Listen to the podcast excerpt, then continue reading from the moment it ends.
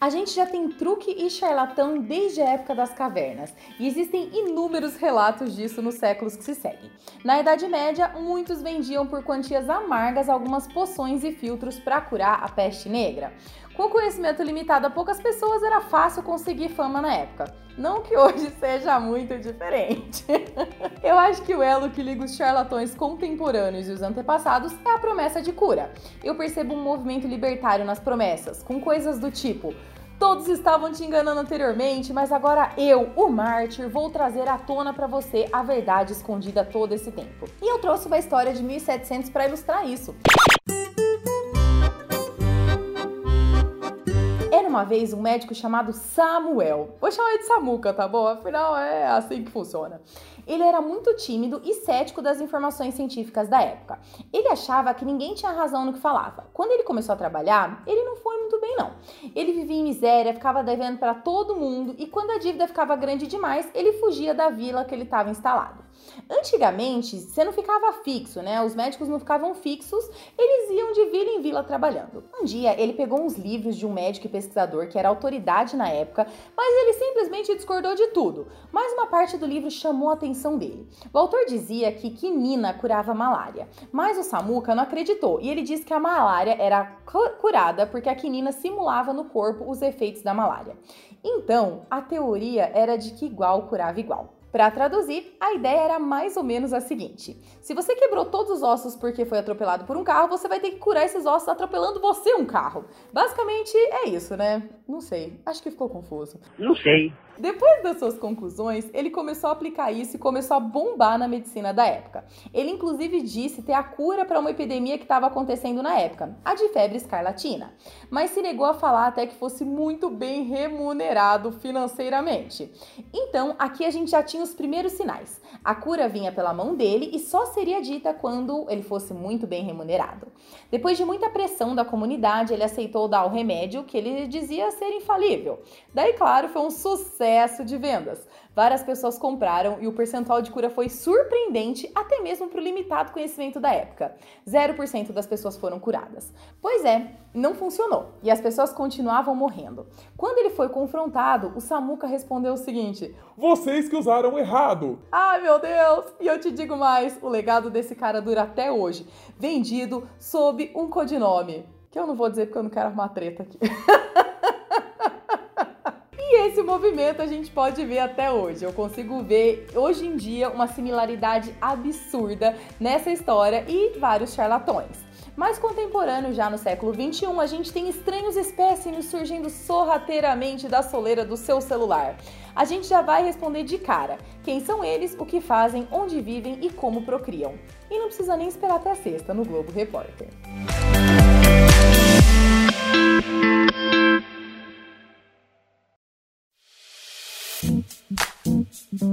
Ouça agora Segundo Eu Começo, o podcast de nutrição descomplicada.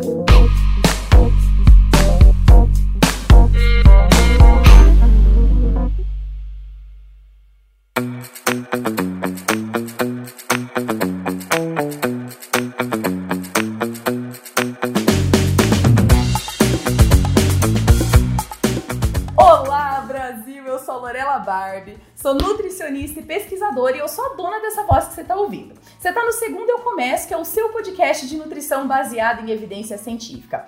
O assunto de hoje perturba as latrinas desde quando a gente nem tinha latrina. Hoje a gente vai falar sobre influencers fuleiros e charlatões das redes sociais. E hoje a gente vai ter a ilustríssima presença de ninguém menos do que Bruno Farias que é psicólogo clínico já há muitos anos e também pós-graduado em psicologia cognitiva comportamental e formado em psicologia baseada em esquemas. Lô, muito obrigada. Seja bem-vindo. Muito obrigado pelo convite, Lô. Um abraço a todos que nos ouvem. Tomara que seja um ótimo bate-papo. Vamos sim falar sobre esse pessoal que muitas coisas precisam vir à tona. Não vamos esconder nada, nós temos muito o que dizer. Ótimo. Bom, é, eu gostaria, Bruno, de já começar esse episódio, já que a gente está falando de muitas tretas, eu gostaria de começar esse episódio dando gancho em um assunto aqui. Um seguidor perguntou a seguinte pergunta. Qual a sua formação acadêmica? Essa pergunta estava sendo feita para uma pessoa que se intitula maravilhosamente preparada para lidar com o mundo? E ela respondeu: eu não tenho nenhuma formação acadêmica e me orgulho disso. Eu era inteligente demais para a escola. Eu sempre fui a melhor aluna em tudo. Hoje em dia, as pessoas estão ensinando em universidades as coisas que eu já ensinava da minha cabeça quando eu tinha 12 anos e era chamada de louca. Eu sou evoluída demais para instituições de ensino, que é uma perda de tempo no meu caso. Eu certamente não preciso de uma universidade para nada que eu faço hoje em dia. Eu tenho uma sabedoria infinita sobre as coisas que eu falo e faço. Acho que nem que eu ficar 10 anos seguidos sem parar, eu vou conseguir ensinar tudo. Eu deixo as universidades para quem precisa delas. Bruno, esquizofrenia, psicopatia ou só imbecilidade extrema mesmo? Então, no caso dessa pessoa em específico, que eu prefiro nem falar o nome dela, é, nós temos aí uma falha de caráter muito grande. Eloa, é, essa pessoa, ela é uma terapeuta que trabalha com hipnose à distância. Ela cobra muito caro para realizar as suas sessões de hipnose e ela vende a ideia de que ela é assessorada por seres espirituais e até mesmo por alienígenas. Ela já foi convidada para vários programas de televisão para falar sobre essas estripulias e de uma forma é, muito sem vergonha, ela ataca o conhecimento científico, diz que as pessoas que estudam são imbecis. Algo que essa terapeuta, entre aspas, sempre diz é: para um psicólogo, para um médico, para uma nutricionista, um paciente curado é uma receita perdida.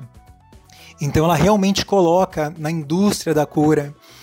E por mais que essa pessoa possa ser meme na internet, por mais que nós possamos dar risada, o que me incomoda, o que me pega pela alma, é que ela prejudica a muitas pessoas.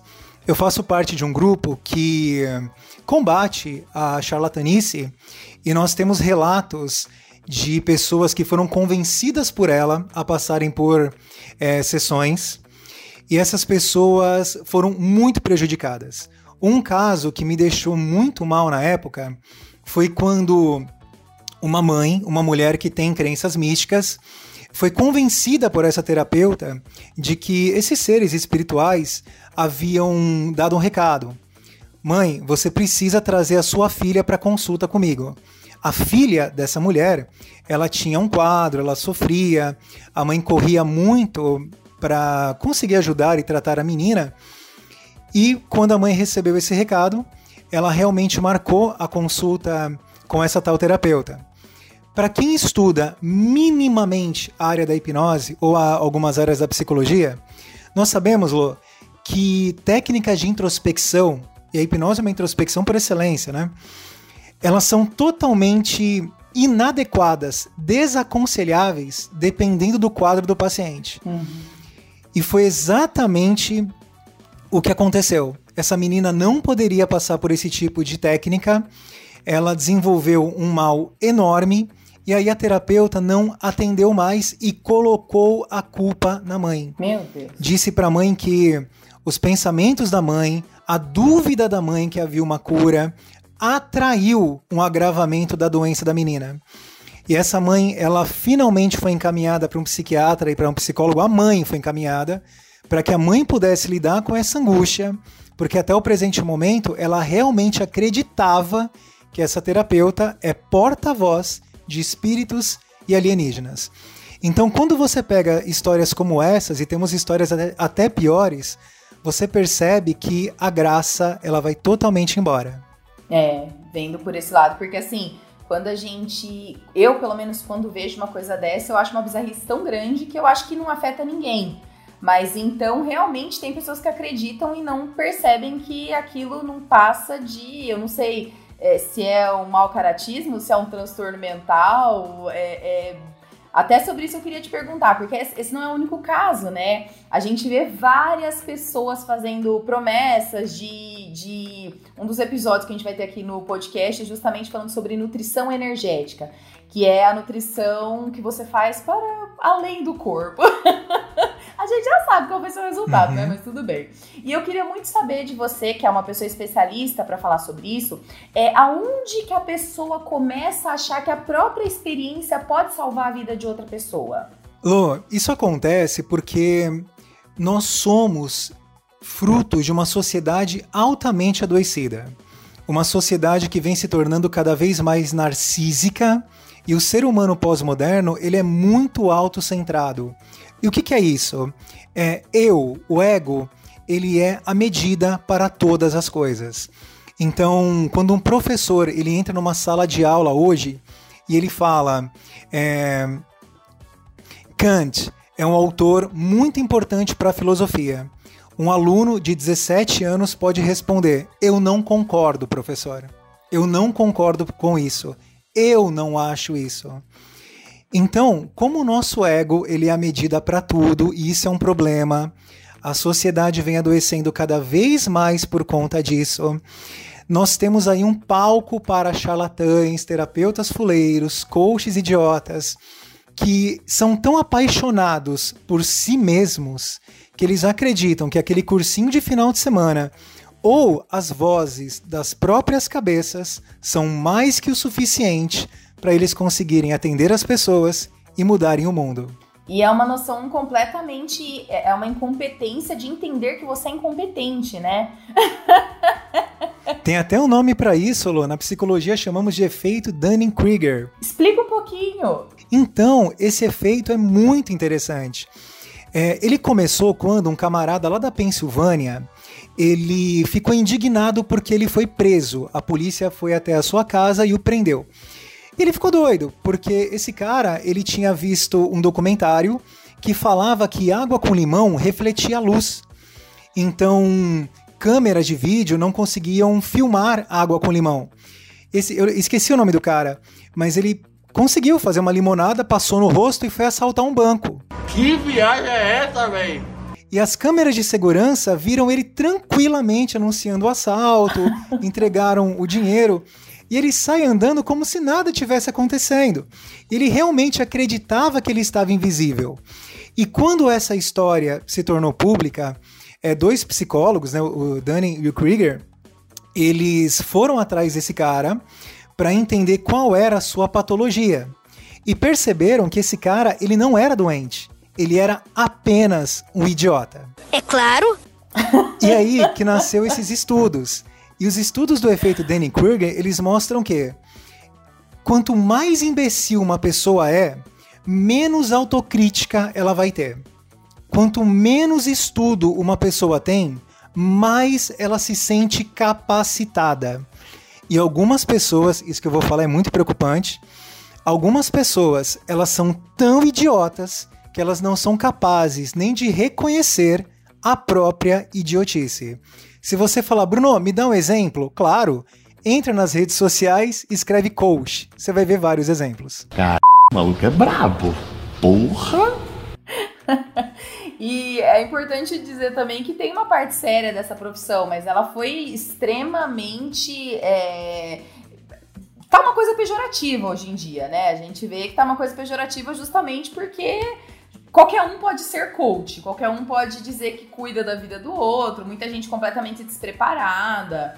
É, eu já conheci casos muito próximos de mim, da pessoa que, tipo, não ajudava absolutamente em nada na vida, depois de muitos anos desempregado, brigava muito com a esposa, aí ele decidiu virar coach de relacionamento, mas assim, a esposa bancava a casa há muitos anos e eles saíam nos pés de guerras, assim, ó, que tipo, era, voava sofá, literalmente, sabe? A gente ouvia o sofá.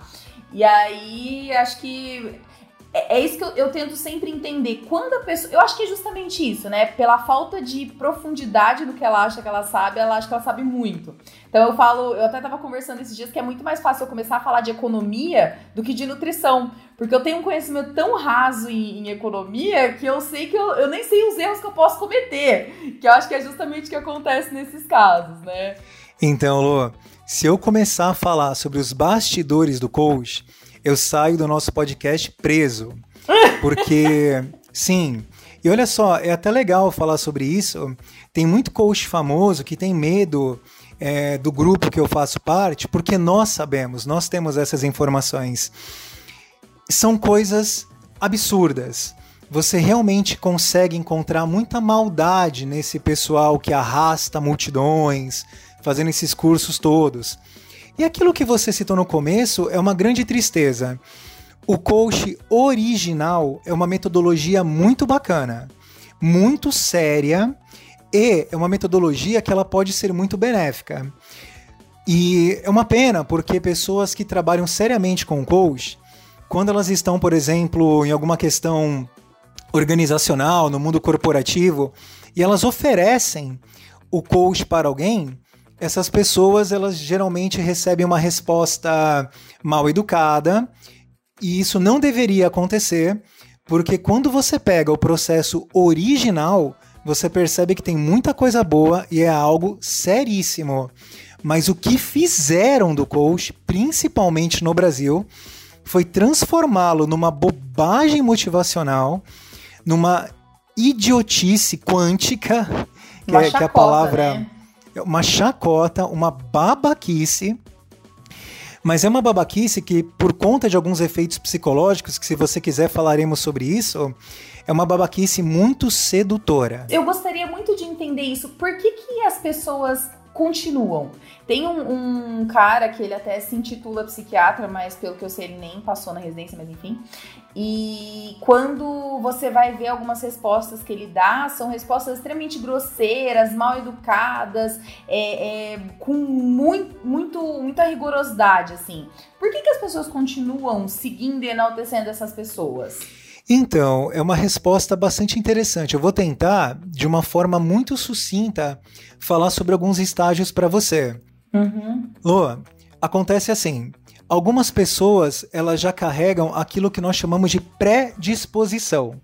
Então, uhum. por exemplo, é, temos aí um terapeuta de internet que ele fala sobre espiritualidade e faz de conta que eu sou criado numa família com uma espiritualidade muito forte, então eu tenho predisposição. Eu vou aceitar como verdade o que essa pessoa fala com mais facilidade. E também nós temos um outro efeito, que é esse efeito é muito mais grave, na minha opinião, que funciona mais ou menos assim. As nossas emoções, elas modulam as nossas cognições. Essa, essa máxima da psicologia cognitiva, hum. ela pode ser entendida também da seguinte forma: nós emburrecemos dependendo das emoções. Então, se você está com, com medo, se você está preocupada, ou se você tem alguma vulnerabilidade, você está com muita dor, com sono, é, se você está passando por um momento de escassez, as suas cognições elas serão afetadas. Então, nesse momento, quando alguém te oferece a solução, quando alguém te oferece um caminho fácil, você precisa acreditar nesse caminho fácil. E aí acontece um outro efeito psicológico chamado de viés confirmatório. Viés confirmatório é quando a sua mente inventa muitas vezes uma bobagem, mas a bobagem para a pessoa que inventou, ela é internamente lógica para ela validar aquilo que ela está falando. Eu vou te dar um exemplo prático. Teve uma vez uma pessoa que passou por uma situação horrível, horrível. Ela, numa entrevista de emprego, ela foi humilhada porque ela era acima do peso. E é uma pessoa maravilhosa, eu a conheço. E ela se sentiu muito mal. Eu moro numa cidade litorânea, ela foi pra frente do mar, chorou muito. E naquele momento, ela decidiu que ela realmente ia emagrecer, ela ia mudar de vida. Só que, Luan, ela tem algumas questões. Se você visse os exames dela, você ia perceber que algumas é, características ali e tal, que eu não vou aprofundar tanto. E logo na sequência, ela recebeu uma propaganda na internet de uma pessoa que oferecia uma dieta maravilhosa, que ia emagrecer, que era altamente nutritiva tal. E toda a suplementação era feita pela luz do sol e pelas uhum. estrelas. É, é algo extremamente idiota, mas é extremamente idiota. Se você vê isso num episódio do Zorra Total, não tem nem graça, de tão imbecil que é.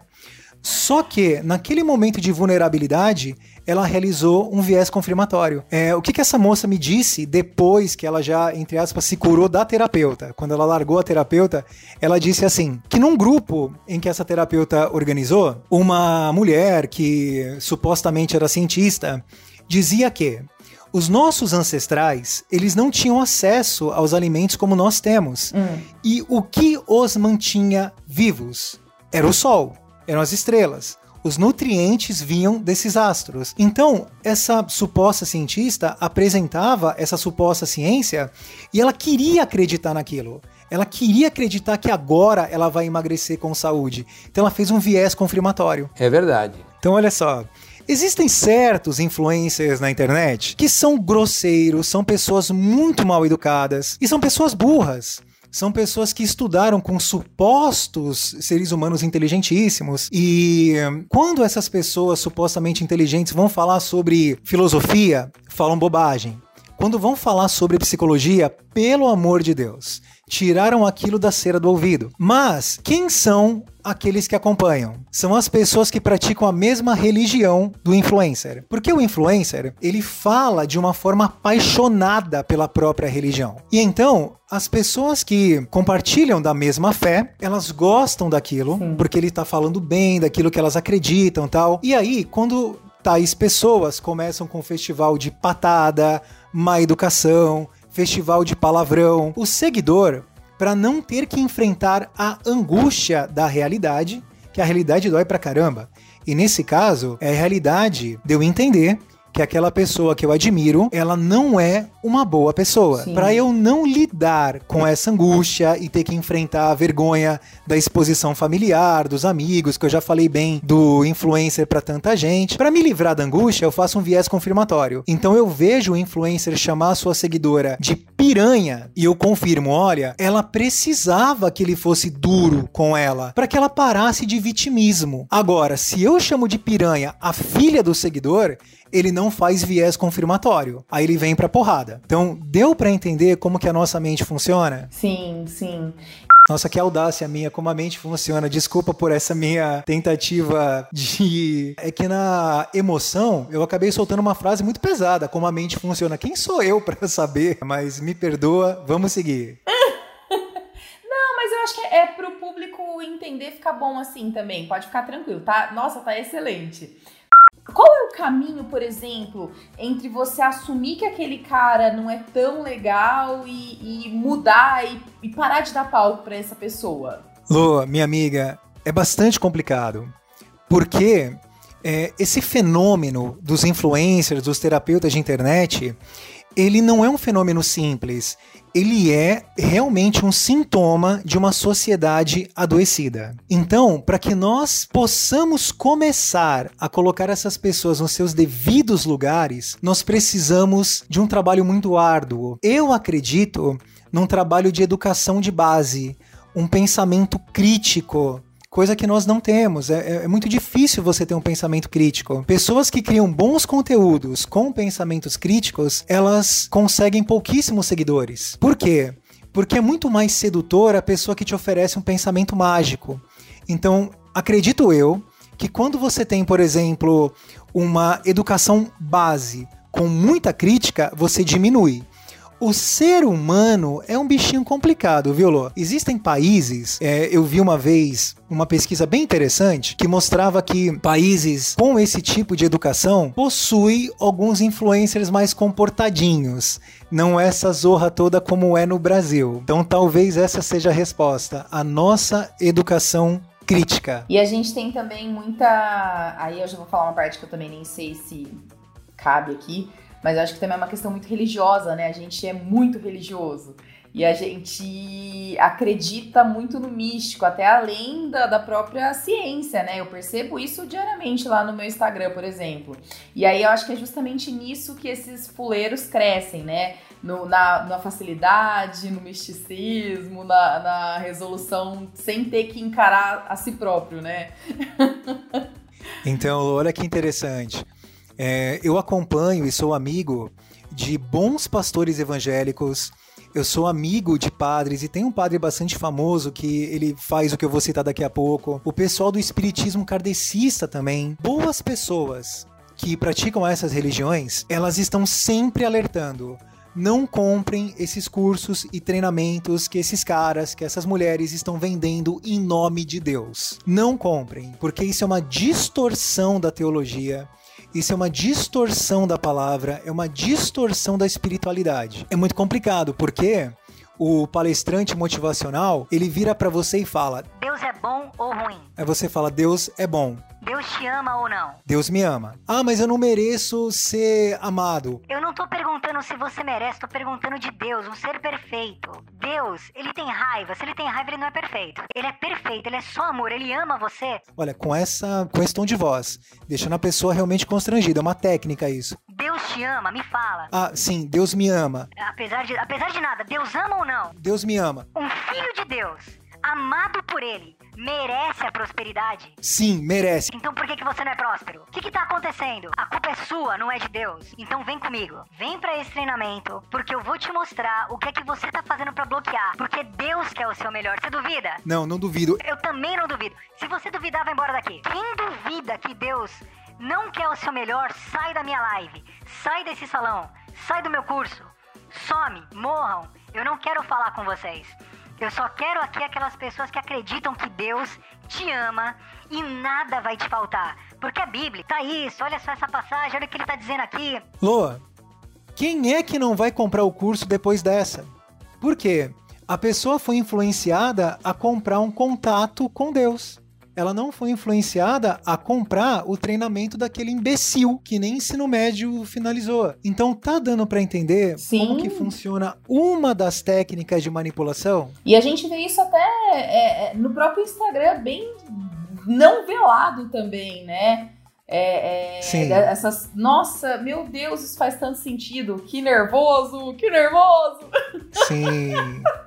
Existem várias técnicas para conseguir manipular as pessoas. É, e você e é um constrangimento do tipo assim, nossa, não, eu tenho, eu sou amada, eu tenho que fazer, é, ou então até questões de merecimento, né? Você merece ficar mais bonita, então compre tal cápsula, então entre em tal procedimento. A minha área está completamente encharcada disso. A minha área ela é muito, muito, muito encharcada de, de dessas coisas de fuleiragem assim também, e é mais ou menos assim que acontece. Só que usando o visual, geralmente. Na minha área se usa muito visual para Uhum. vender coisas, né? E, ô Bruno, fala um negócio pra mim. É, por que que essas pessoas, por exemplo, elas acham... Eu, eu, eu gostaria muito de ler mais um trecho filosófico aqui, que é o seguinte, para essa mesma pessoa, tá? O seguidor perguntou a seguinte coisa. Por que com a sua sabedoria infinita você ainda não descobriu a cura do câncer e da AIDS? E ela respondeu. Eu tenho a cura do câncer e já tratei várias pessoas. Eu nunca tratei ninguém com AIDS porque nunca veio ninguém com AIDS pra mim. Mas certeza que já livrei muitas pessoas da AIDS, isso eu não tenho dúvida. É, essa pessoa, ela, ela, na sua opinião, por exemplo, ela não tem noção de impunidade ou ela é mau caráter mesmo? Ela sabe que ela, que ela tá prejudicando e ela só continua? Eu nunca a avaliei clinicamente, mas eu já a acompanho há muitos anos, então eu suponho que nós estamos diante de uma pessoa que deveria ser diagnosticada com delírio de grandeza. O delírio de grandeza é uma doença grave, é uma doença realmente grave. A pessoa ela se acredita incrível, é, altamente capacitada e já que ela acredita, ela aplica, ela executa. Coitado dos seus pacientes, coitado dos seus clientes. Só que no caso dessa pessoa em específico, eu acredito que ela tem o diagnóstico, mas na minha opinião, ela é a somatória do delírio de grandeza e uma falha de caráter brutal. Então, ela é uma pessoa ruim. Ela é um ser humano que não presta, além de ser doente. Nossa. O melhor jeito eu acho que é justamente senso, é, senso crítico, né? O que você tava falando antes. Tipo, pra detectar uma pessoa dessa é ter senso crítico e, e ver se o que ela tá falando faz o menor sentido em raciocínio, né? Mas aí que tá o problema. Quando as nossas emoções elas afetam as nossas cognições, o nosso senso crítico ele pode ir para casa do chapéu. É aí que muitas pessoas são seduzidas. Eu gostaria que a justiça ela fosse mais atuante. Eu gostaria, é, por exemplo, Lô, é, na cidade que eu moro, eu sou de Santos, São Paulo. Nós temos aqui uma hipnoterapeuta. Essa hipnoterapeuta ela não é conhecida pela comunidade da hipnose. Ninguém a conhece, ninguém sabe onde ela estudou, se é que ela estudou. Mas as propagandas que essa dita cuja faz, é, ela consegue resolver tudo. Ela consegue dar jeito de unha encravada, acasalamento de muriçoca, atracação de navio. O que vier, essa mulher desenrola com três sessões. E ela se apresenta como PhD.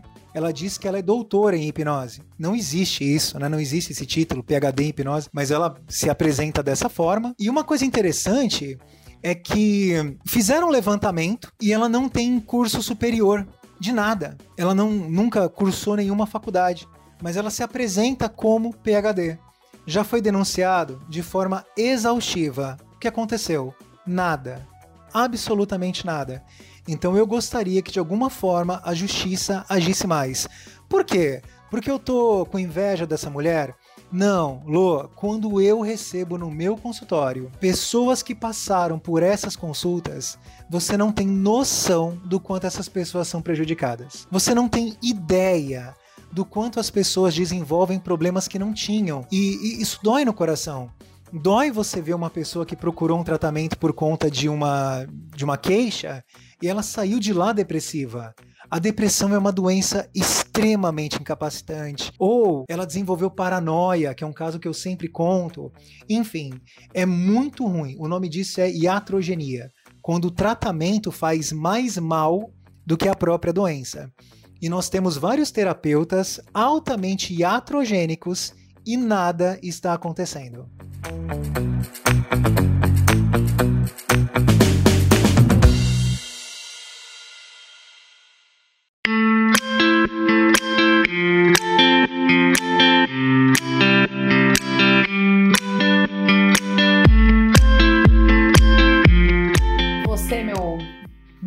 Incrível ouvinte, é, o Bruno faz um trabalho incrível, impressionante no Instagram. Inclusive, eu conheci ele por esse meio.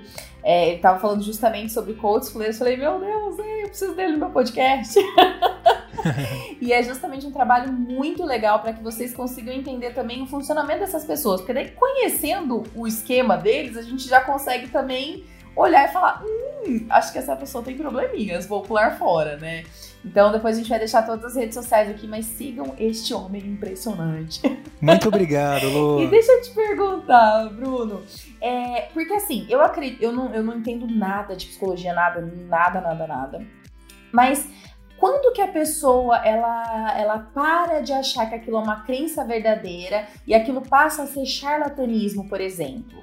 Olha, no caso da pessoa que do, crente, aquele que acreditava e parou de acreditar, geralmente é por conta dos prejuízos. Geralmente é por conta das decepções. Hum. A pessoa, ela conta que ela perdeu muito dinheiro e não teve resultado. A pessoa conta que quando ela é, conversou com o terapeuta, que ela não se curou, que ela não estava se sentindo bem. O terapeuta foi grosseiro, colocou a culpa nela. Ah, então o que, que você está fazendo para bloquear a sua melhora? Então, geralmente é isso que acontece. Talvez essa seja a resposta.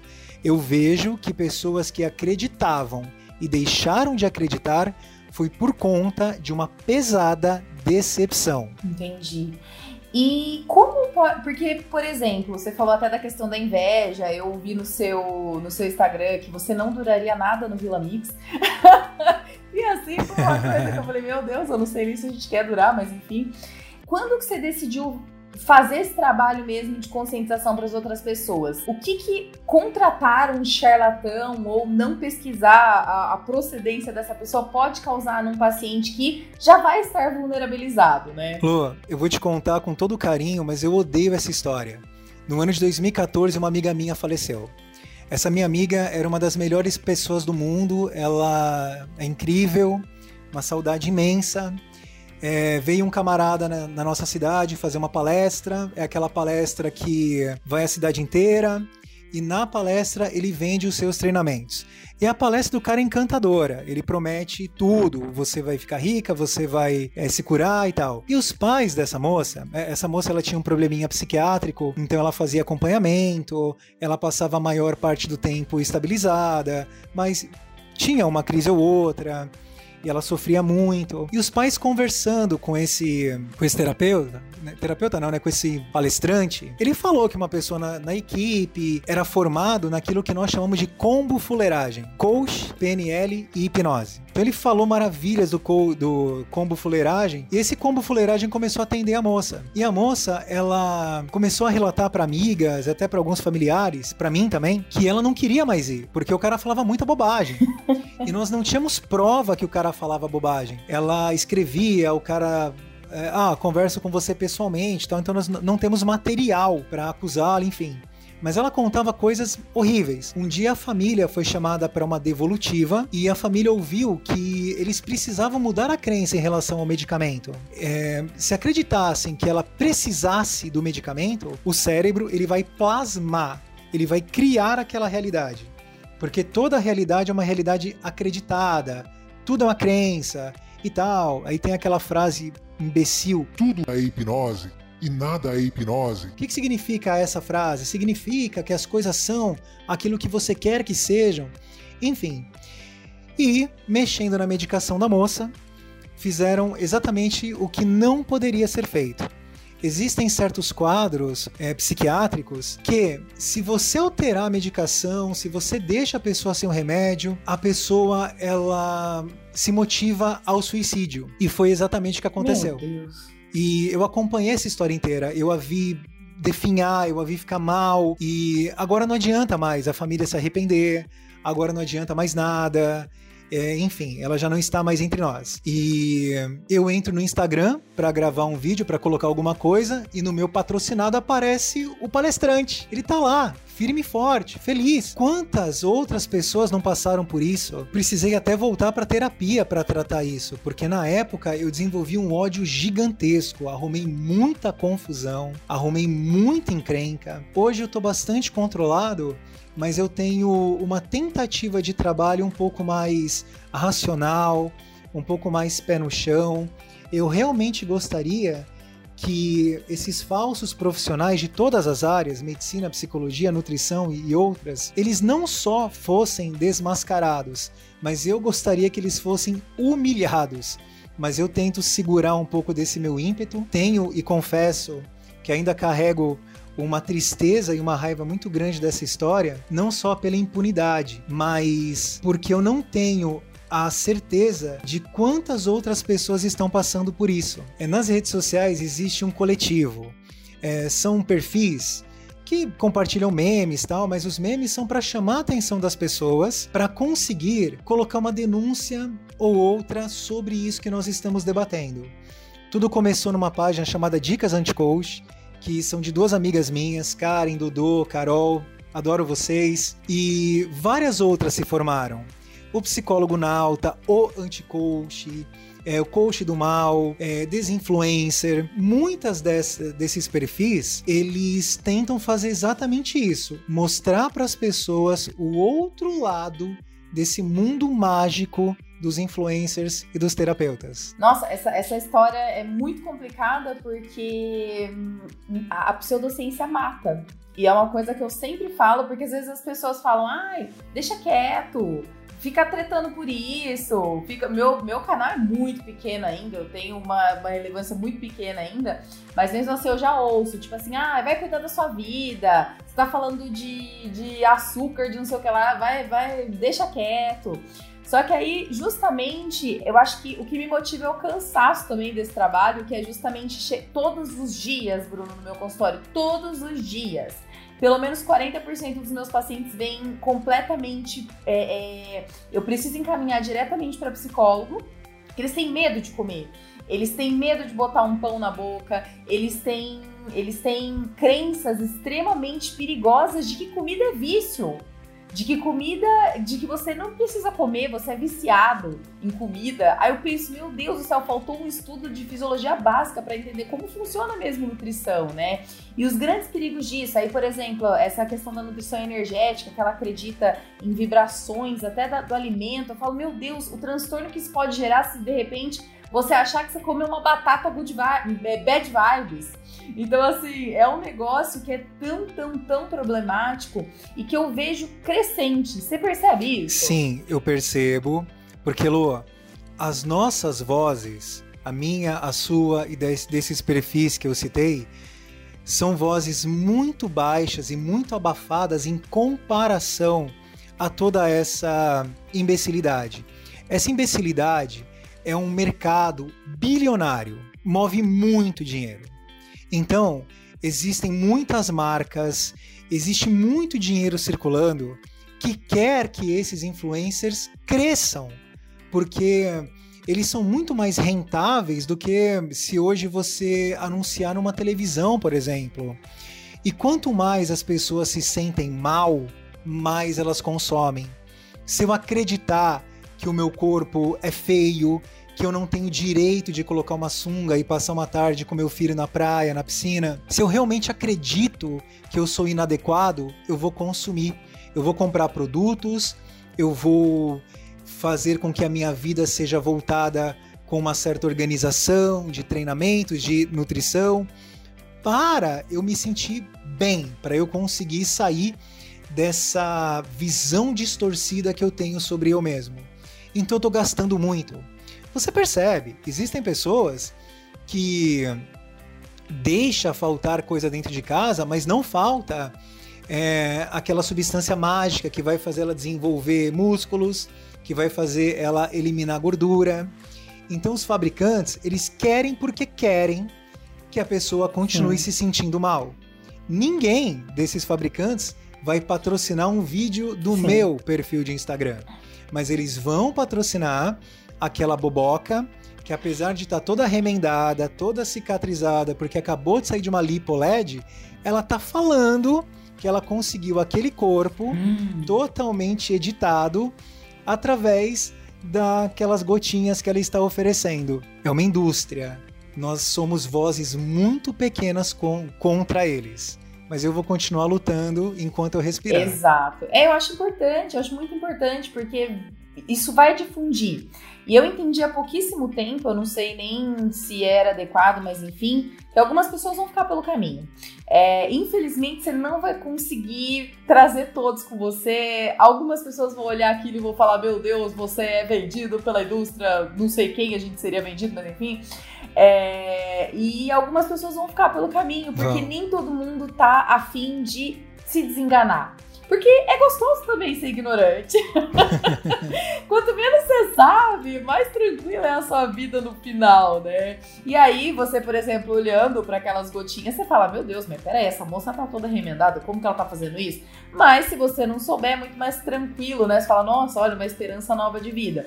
E assim eu atendo pacientes de 40 anos que tiveram, que estão na fila de transplante de fígado porque tomaram chás que não deveriam é, que passaram por constrangimentos gigantescos, do tipo, é, a, esses dias eu recebi uma paciente, que eu vou até ver se eu vou editar essa parte, não sei, vou pedir para ela, que ela recebeu um cardápio e atrás do cardápio tava uma cartinha da nutricionista onde ela disse: é, você só vai ser bonita, desejada e bem sucedida se você seguir isso aqui. Meu Deus, então, eu acho que é desumano. Não, completamente antiético. Não é o papel que o nutricionista deve fazer, não é o tipo de relação que você deve desenvolver com o seu paciente em todas as áreas, né? Então, é o que eu digo.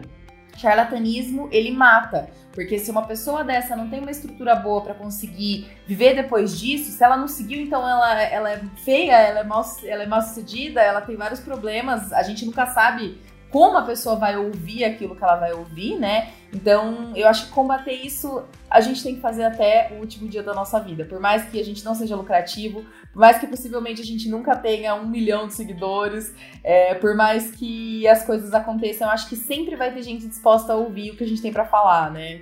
Sim. Lua, eu gostaria muito de convidar as pessoas para essa luta. Eu não quero que a psicologia seja acovardada, a nutrição, as ciências da saúde em geral, não podemos nos acovardar. É, são informações públicas, né? Muita gente sabe que eu já sofri é, algumas situações, eu já fui agredido. Eu te contei isso? Não, não. Não. Nós estávamos em São Paulo, é, estava com o pessoal desses perfis que eu citei e fomos reconhecidos e estávamos numa livraria e estava tendo a formação de coach no hotel muito perto. Aí todo mundo saiu para almoçar no mesmo horário, acabou se encontrando na livraria e nós falávamos sobre a página Dicas Anti-Coach, e aí um imbecil lá achou que ele podia tomar o celular da nossa mão tal. E rolou agressão mesmo, rolou porrada tal. É, é horrível uma situação dessa. Na internet, o pessoal brinca, fala, ah, o Bruno ganhou a luta, derrubou o cara e tal. Mas na, na vida real, isso é desesperador. Sim. É desesperador você saber que uma pessoa, ela pode te agredir porque você pensa como pensa. Eu nunca citei o nome do cara. Eu critiquei o professor do cara. E crítica é um direito meu. Eu tenho liberdade de expressão. Não, mas o engraçado é que, em teoria, são as pessoas que se dizem mais evoluídas. Em não é teoria mesmo? são. E elas agem como animais lá da época das cavernas. Exato. É, é, não condiz, né? Então, já teve agressão, teve umas outras questões aí e tal. É chato, muito chato. Só que tudo isso é recompensado quando uma pessoa ela chega pra você e fala: "É muito obrigado, eu vi o seu conteúdo, eu vi o conteúdo do pessoal e aí eu parei pra pensar, realmente aquilo não é legal. Eu tirei a minha mãe daquilo, eu tirei a minha filha, meu filho daquilo. É, eu fazia terapia de casal com uma coach de relacionamentos. Conforme eu fui conhecendo o conteúdo de vocês, eu fui percebendo o quanto eu ouvia bobagem, o quanto essas bobagens elas me influenciavam. E muito obrigado, muito obrigado por ter aberto os meus olhos. E acontece um fenômeno bastante interessante. Quando a pessoa abre os olhos, ela se sente muito envergonhada. Como que eu pude acreditar nisso? E essa pessoa nunca pode ser criticada, esculhambada, ela precisa ser acolhida. Por quê? Porque se ela não encontra acolhimento, ela retorna. Sim. Então nós precisamos acolher. E é isso. Eu acho que toda vez que a gente salva um, recompensa todas essas curvas que nós temos no meio do caminho.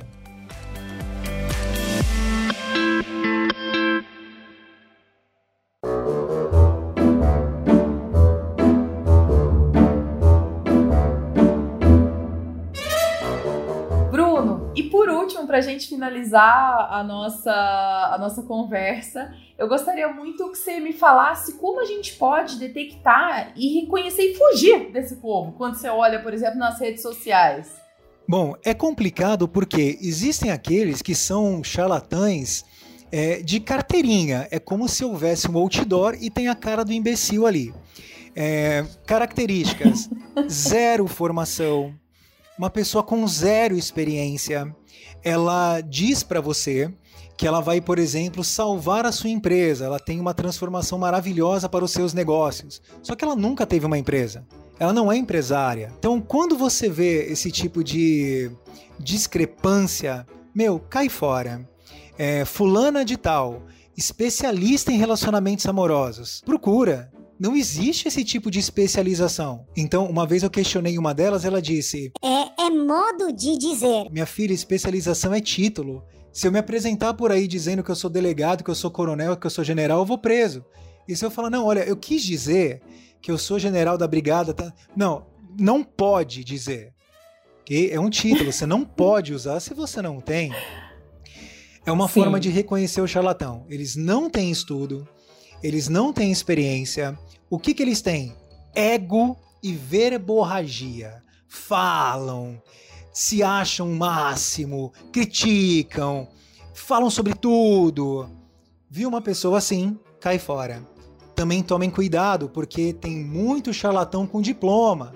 Tem muito charlatão formado em psicologia. Tem muito charlatão formado em medicina. Tem muito charlatão formado em nutrição. Como reconhecê-los? Aí fica um pouco mais complicado, porque essas pessoas costumam ter rebanho. Geralmente, vai um psicólogo babacão. É, outros psicólogos e psicólogas que também são babacões, geralmente gargarejam o ego desse babacão principal. Como reconhecê-lo? Tenta ir atrás de referência. Por exemplo, se eu falar alguma coisa num vídeo meu e você diz, Bruno, você tirou isso da onde? Olha, tem esse autor, tem essa pesquisa, tem essa autora, busca lá que você encontra. E você encontra mesmo. Então você sabe que existe uma fundamentação. Eu não tirei aquilo das vozes da minha cabeça. Quando você vai para esses duvidosos, quando você pergunta da onde você tirou isso, eles te apresentam. Só que eles te apresentam alguns documentos ou instituições que não valem de nada. Não tem nenhuma é, referência, não tem nenhum peso científico. Tomem cuidado com esse pessoal que fala estudos apontam. Pessoal, qualquer imbecil pode escrever um artigo de texto em qualquer aplicativo e publicar em qualquer revista, entre aspas, científica. Isso não é ciência. E o charlatão está se tornando cada vez mais escorregadio. Eles estão se disfarçando cada vez mais de profissionais. Na dúvida, me liga, que eu falo para você quem é quem. Ok. Ótimo, maravilhoso. E se eu puder acrescentar também, eu acho que um dos jeitos mais eficientes de detectar um charlatão é ver se ele oferece é, curas, né? Que a gente sabe que o curandeirismo na Constituição brasileira é crime. É, se ele oferece, por exemplo, muitas é, soluções para coisas difíceis.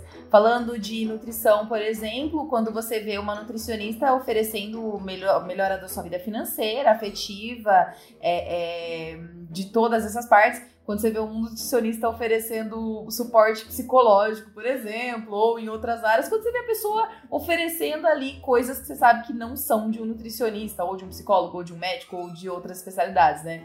Eu acho que eles sempre pegam as pessoas pela, pela oferta de cura, de facilidade, né? E do tipo, todo mundo te enganou antes, mas eu tenho a resposta. Lô, que legal que você tá falando, meu. Nossa, sensacional. Parabéns. Muito bacana o que você colocou. Thank you. Legal mesmo. Se você me permitir acrescentar, eu, particularmente, não confio em ninguém que não tem dúvida. Eu não confio em nenhum profissional que não duvide da sua própria capacidade. Por exemplo, se uma pessoa deseja me contratar como psicólogo clínico e ela fala, Bruno, é, pela nossa primeira consulta, você acha que o meu caso vai ser resolvido? Então, eu acredito muito na minha formação, mas é muito delicado. Eu prometo para você fazer um bom trabalho. Ah, você não garante? Eu quero isso tanto quanto você. Mas olha só, eu vou trabalhar com tais técnicas. Essas técnicas são as melhores, Bruno? Cara, não são elas são uma das possibilidades. Talvez para você fazer terapia na psicanálise é muito melhor que fazer na cognitiva comportamental. E eu não tenho como responder isso, nós vamos precisar experimentar um pouco. Bruno, você tá inseguro? Cara, eu tô. Eu prometo que eu vou fazer um bom trabalho. Eu quero fazer um bom trabalho. Eu estudo de uma forma muito profunda.